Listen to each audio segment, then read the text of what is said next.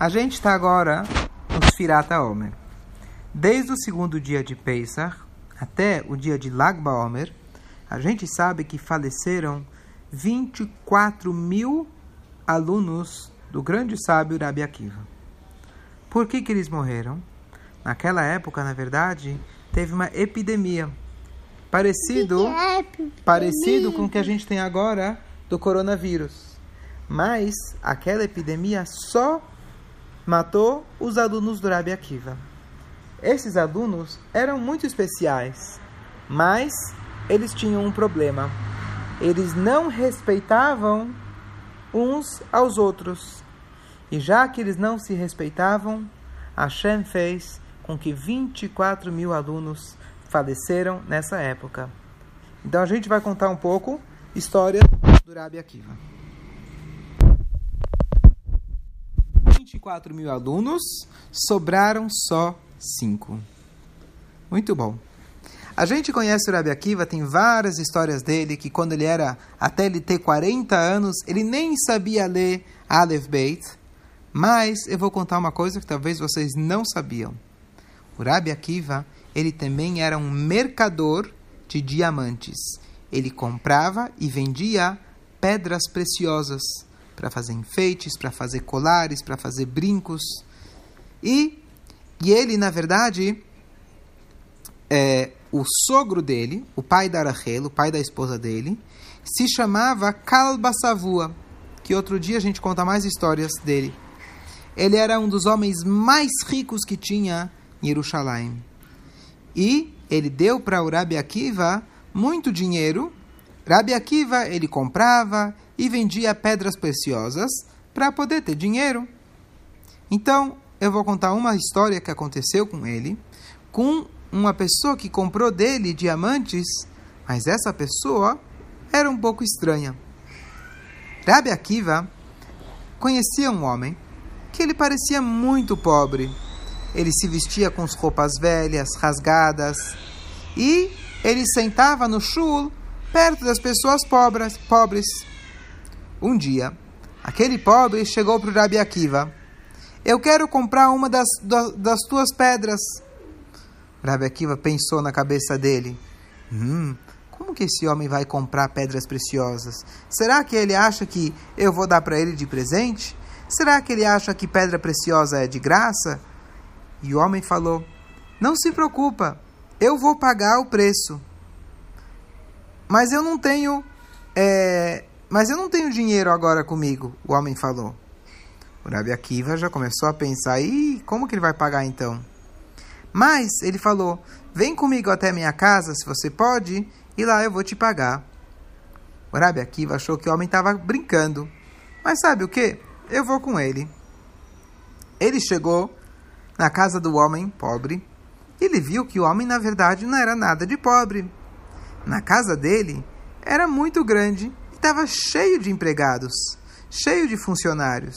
E esses funcionários vieram receber o pobre, né, o dono da casa. Olá, meu senhor, onde o senhor estava? O senhor precisa de um copo de água? E trataram ele como se fosse um rei. Eles lavavam, lavaram os pés dele, como era antigamente o costume, e colocaram ele para sentar numa cadeira de ouro. Então, o homem pediu para um dos seus funcionários: Por favor, me traz aquela caixa onde eu guardo meu dinheiro. Ele tirou o dinheiro e pagou tudinho para o Rabi Akiva. E aí, ele pegou a pedra e, para o espanto de, do Rabi Akiva, em vez de fazer um colar, fazer um brinco para dar de presente para a esposa, um anel, ele pegou e colocou a moeda dentro de um liquidificador. Naquela época não era liquidificador, era um moinho. Ele pegou a pedra e amassou ela com esse moinho, moeu a pedra e ela ficou areia, ficou pó. E claro que ela perdeu todo o valor. Rabi Akiva olhou para isso e falou: O que, que você está fazendo? Você pagou tão caro por essa pedra preciosa? Era uma pérola. E agora você fez virar farinha? Que que você, por que, que você fez isso? Olha, meu Rebbe, ele respondeu. eu compro pedras, eu compro pérolas e eu amasso, eu amasso elas para ficarem farinha. Mas depois eu misturo ela com alguns remédios que eu tenho e esses remédios eu dou para os pobres.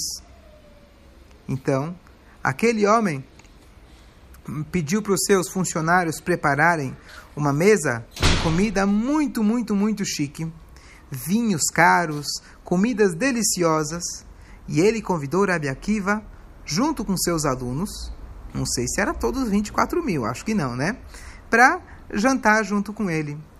Depois da janta, Rabi Akiva perguntou para o homem: Eu estou vendo que você é muito rico.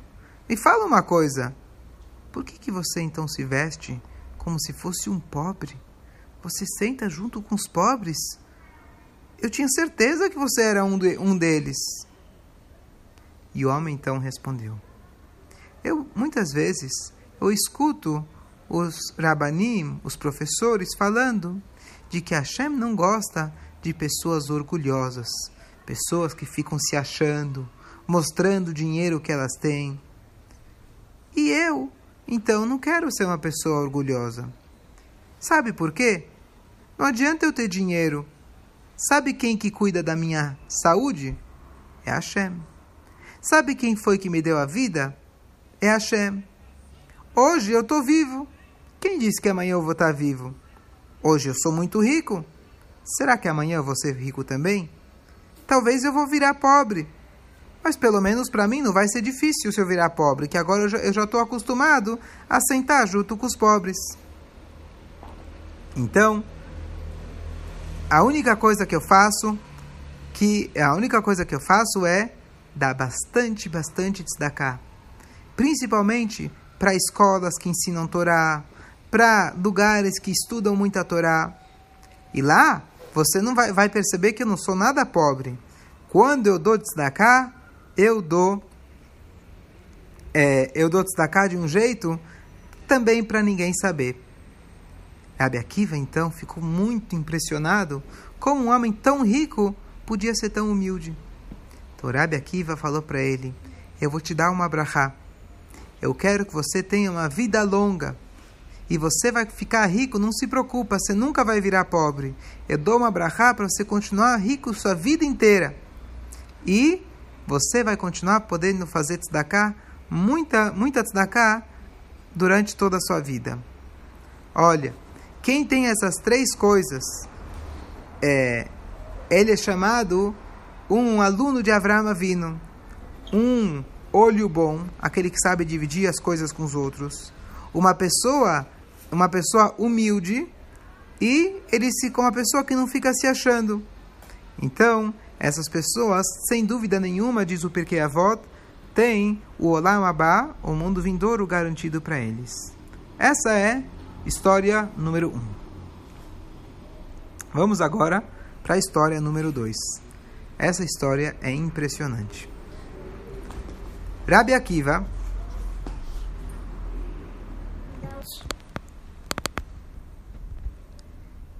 ele vivia na época dos romanos.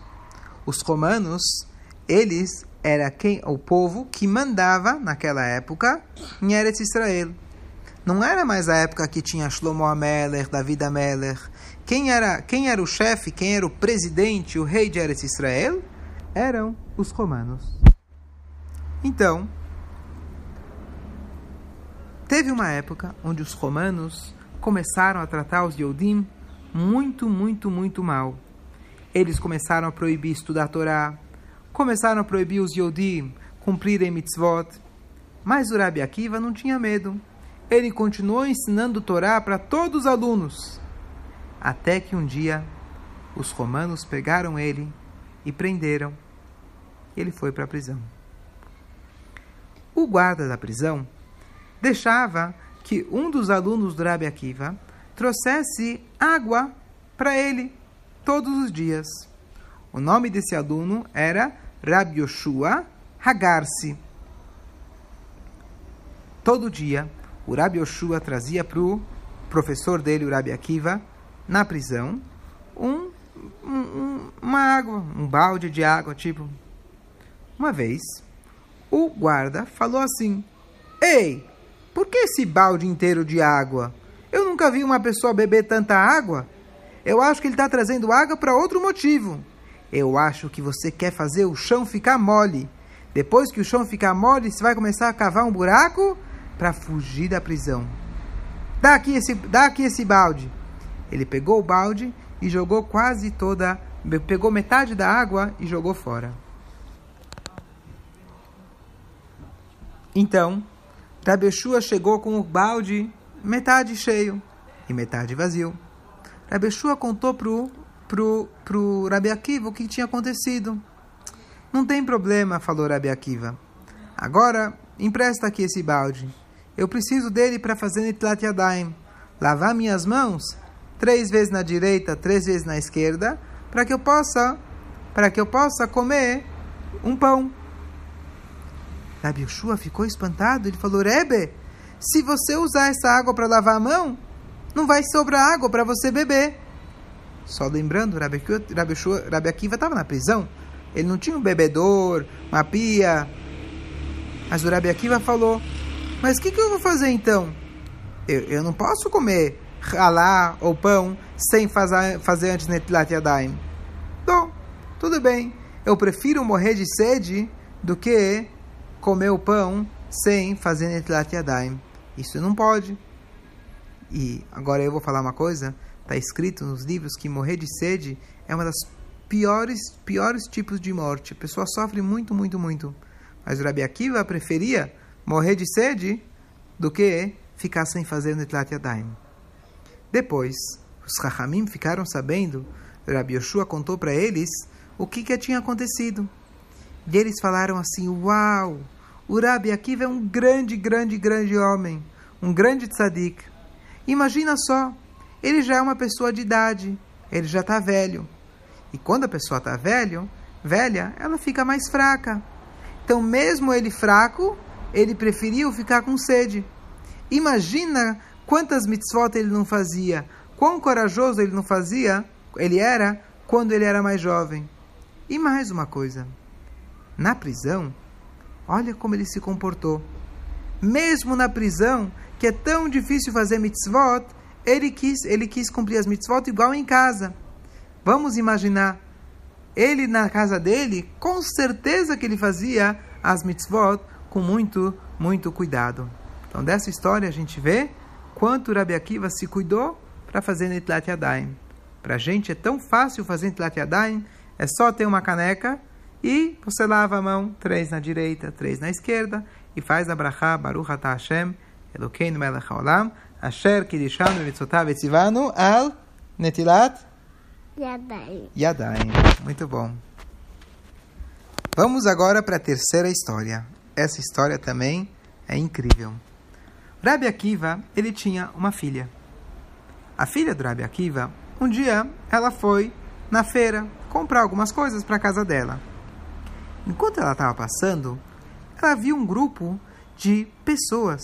Essas pessoas faziam uma coisa esquisita. Naquela época, eles conseguiam fazer igual os ajudantes do, do Paró. Eles olhavam nas estrelas e eles diziam o que, que ia acontecer.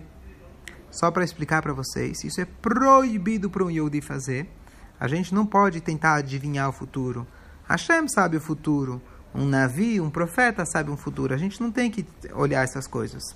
Mas, assim, assim aconteceu. Tinha esse grupo de pessoas que estavam olhando e eles sabiam um pouco do que ia acontecer. Eles não sabem exatamente, mas algumas coisas eles acertam. Quando, ele tava, quando ela estava passando, um deles falou para o outro: Ah, tá vendo essa menina, é, essa menina é, bonitinha, fofinha que está passando? Ela era, uma, era uma, ela era jovem ainda. Ai, sim. Você sabe o que vai acontecer com ela? Ai, coitada! Ela vai falecer no dia que ela casar. Olha bem, fica olhando, vai demorar, mas no dia que ela casar, ela vai, ela vai falecer. A filha do Rabi Akiva ouviu as palavras deles e ela decidiu não prestar atenção. Ela, ela escutava, ela escutava do pai dela, do Rabbi Akiva, que uma pessoa que faz mitzvot não precisa ter medo dessas coisas. Nada de mal vai acontecer. Chegou o dia do casamento dela. Ela tinha esquecido completamente daquela história. Um dia, no dia antes do casamento, tinha tanta coisa para fazer e à noite ela ela deitou para dormir. E ela estava muito cansada, mas estava feliz que ela ia casar. Antes dela dormir, ela tirou da cabeça dela um alfinete, que era na verdade o era o, na verdade, era o alfinete que segurava o véu. A noiva tem que vestir um véu bem bonito e ela tem um alfinete, uma coisa pontuda. E ela então tirou aquilo da cabeça e colocou, é, colocou isso num buraco da parede. Era um jeito dela guardar. No dia seguinte, ela tirou aquele véu, ela tirou aquele alfinete, que na verdade era de ouro da parede, e quando ela fez isso, ela viu que na, no alfinete estava preso a boca de uma cobra pequena. Só que essa cobra pequena era pequena, mas era venenosa. Ela ficou morrendo de medo. Ela falou que ela matou uma, uma, uma cobra sem perceber que quando ela colocou o alfinete na parede, na noite anterior, a cobra morreu. Que milagre Hashem fez! E aí, naquela hora, ela se lembrou aquelas palavras que aqueles homens tinham falado muitos anos antes. Então, de repente, ela escuta alguém batendo na porta. Minha filha, tá tudo bem?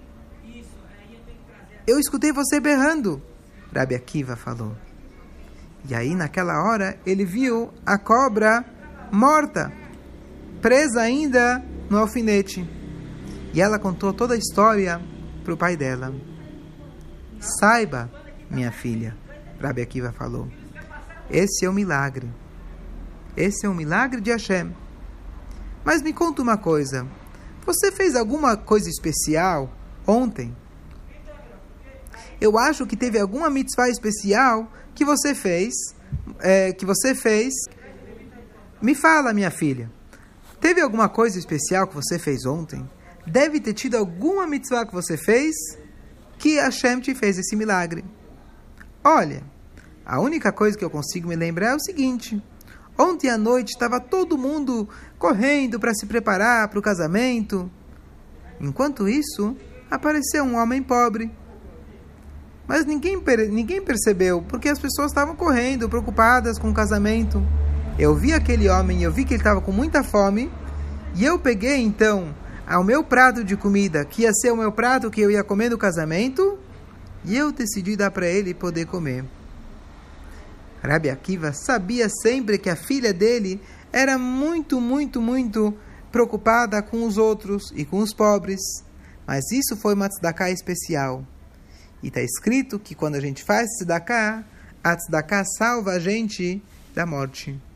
Então, lembrando, na verdade, especialmente agora que a gente está nessa época tão difícil do coronavírus, é muito importante a gente dar tzedakah, moedas na caixinha de tzedakah, todos os dias. Alô?